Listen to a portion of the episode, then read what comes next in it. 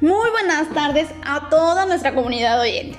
Mi nombre es Anet Caridad y soy un estudiante de la carrera de Contaduría Pública y Auditoría, curso por el cuarto semestre. El día de hoy, la materia de Comercio Internacional nos permite evaluarnos con un rubro participación en programas de radio, TV y conferencias, donde nos pide hablar de un tratado de libre comercio, el que fuera.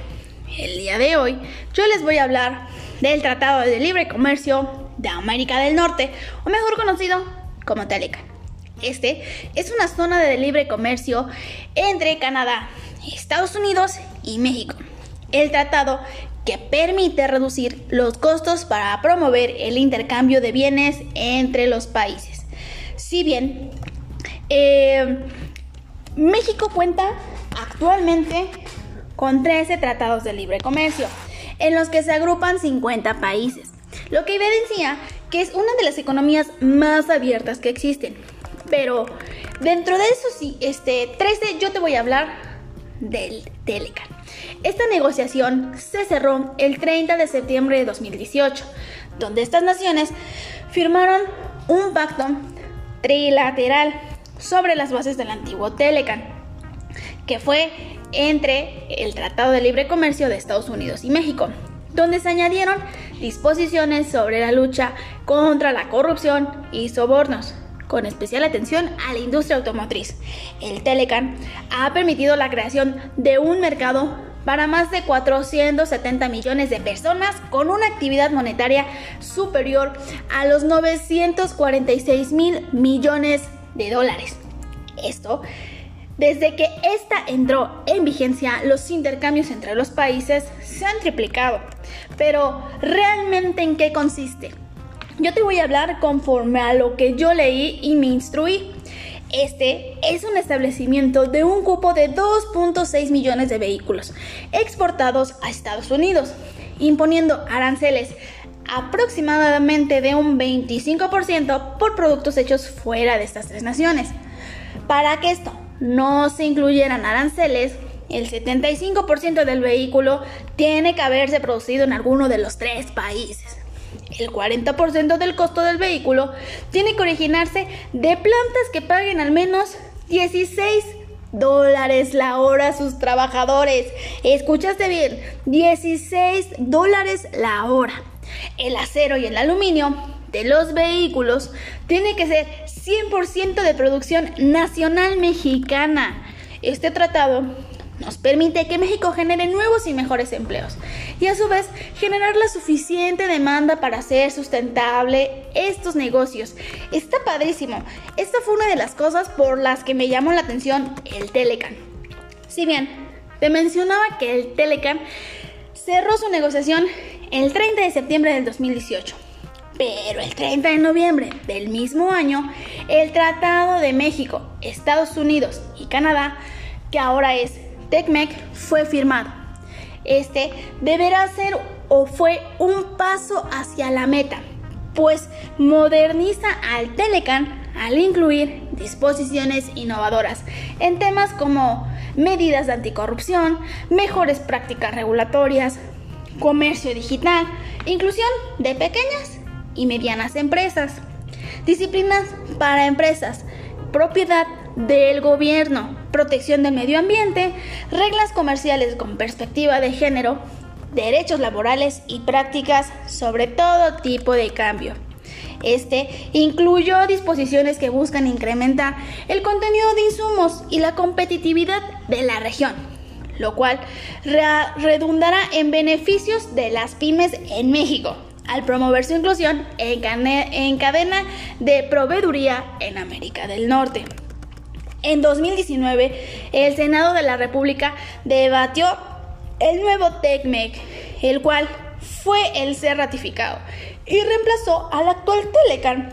Este nuevo instrumento actualizó la integración de México en América del Norte a partir, a partir de una agenda comercial que promovió la diversificación de comercio e inversión, que genere nuevas oportunidades y mercados para productores nacionales, prestadores de servicios, exportadores e inversionistas y que permitan avanzar a México en el cambio de la inclusión e innovación productiva para lograr mayores niveles de bienestar.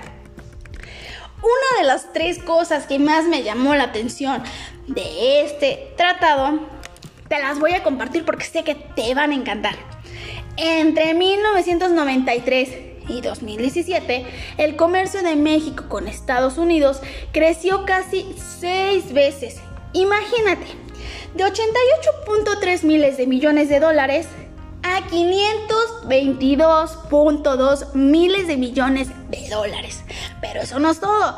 Con Canadá fue casi 8 veces, de 2.7 miles de millones de dólares a 21.1 miles de millones de dólares. Está padrísimo. Fue un crecimiento brutal. Estados Unidos es el primer socio comercial de México y Canadá. El quinto siendo Estados Unidos nuestro primer mercado de exportación y fuente de importaciones.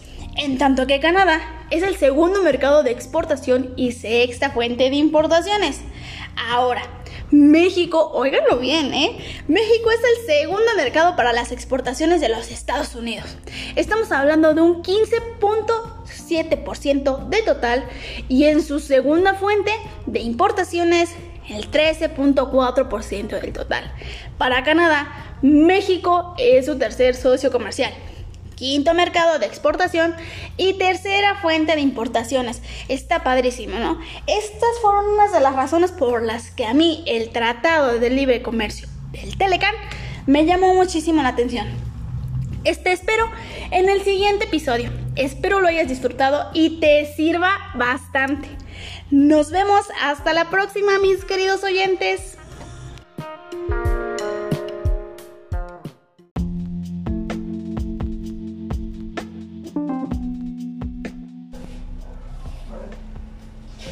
Muy buenas tardes a toda nuestra comunidad oyente. Mi nombre es Anet Caridad Dunda Martínez. Soy estudiante de la Universidad Benito Juárez. Curso por la carrera de Contaduría Pública y Auditoría.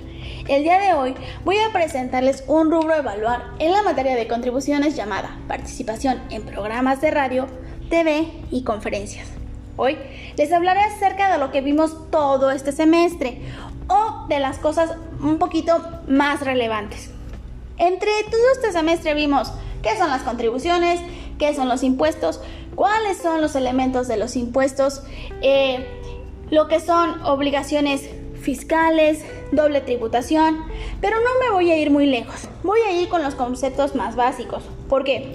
Porque son conceptos que utilizamos en el día a día y que probablemente lo escuchamos en muchos lugares. Pero ¿realmente conocemos estos conceptos? Voy a empezar por el más básico. Contribuciones. ¿Conocemos lo que es contribuciones? Bueno, pues yo te voy a decir que las contribuciones son los ingresos que el Estado recibe gracias a las aportaciones obligatorias realizadas por nuestros pequeños contribuyentes y con las cuales ésta se desempeña como sus funciones en la realización de obras de infraestructura o la provisión de servicios de salud y educación, entre muchos otros. Existen varias clases de contribuciones que poco a poco iremos viendo. Pero, ojo, yo ya te mencioné contribuciones, pero hay un, una, una pequeña confusión entre contribuciones e impuestos. Es por eso que yo te digo que los impuestos se trata de las contribuciones a las que están obligadas las personas físicas y morales, tales como el impuesto sobre la renta en su abreviatura ICR, el impuesto mm, al valor agregado IVA y el impuesto especial sobre producción y servicios que es IEPS. Bueno, tú dices, pues son muy parecidas, ¿no? Pero ¿cuál es la diferencia entre contribuciones e impuestos?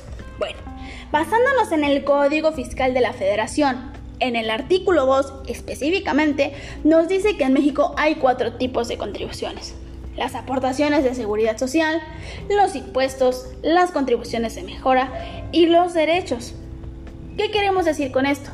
Que los impuestos son un tipo de contribuciones, pero no todas las contribuciones son impuestos.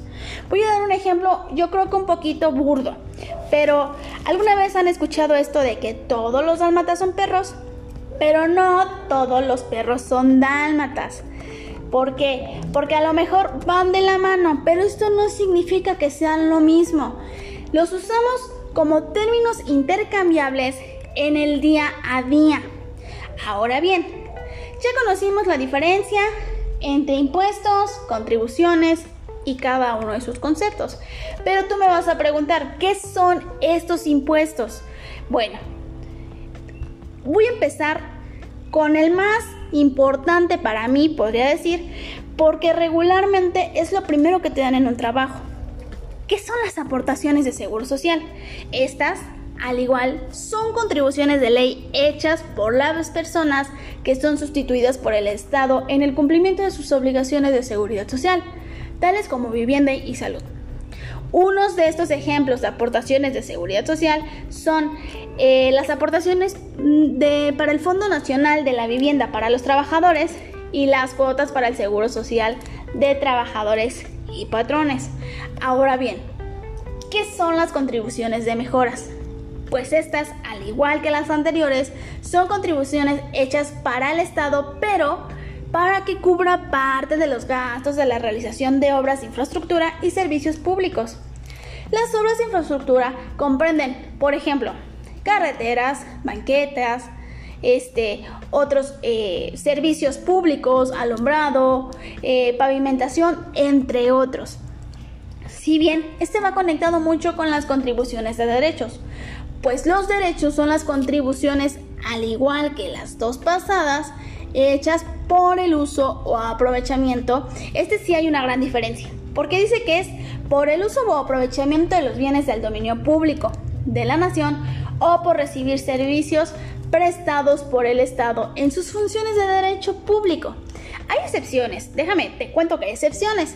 Por ejemplo, como cuando estos provengan de organismos descentralizados u órganos desconcentrados y que la contraprestación no esté mencionada en la Ley Federal de Derechos. Algunos ejemplos de estos derechos son el pago realizado por obtener eh, documentos como el acta de nacimiento, pasaportes o cédulas profesionales. Es decir, se trata del pago realizado por la obtención de un bien y servicio. No me quiero extender más en el tema porque poco a poco en diferentes episodios te voy a ir hablando acerca de los demás temas. Pero para mí es súper importante que conozcas estos conceptos para que no los vuelvamos a confundir y nosotros como pequeños contribuyentes lo apliquemos de manera correcta y sepamos que nuestras empresas lo están aplicando de manera correcta. Sin, sin más por el momento, yo te dejo y te veo en el próximo episodio.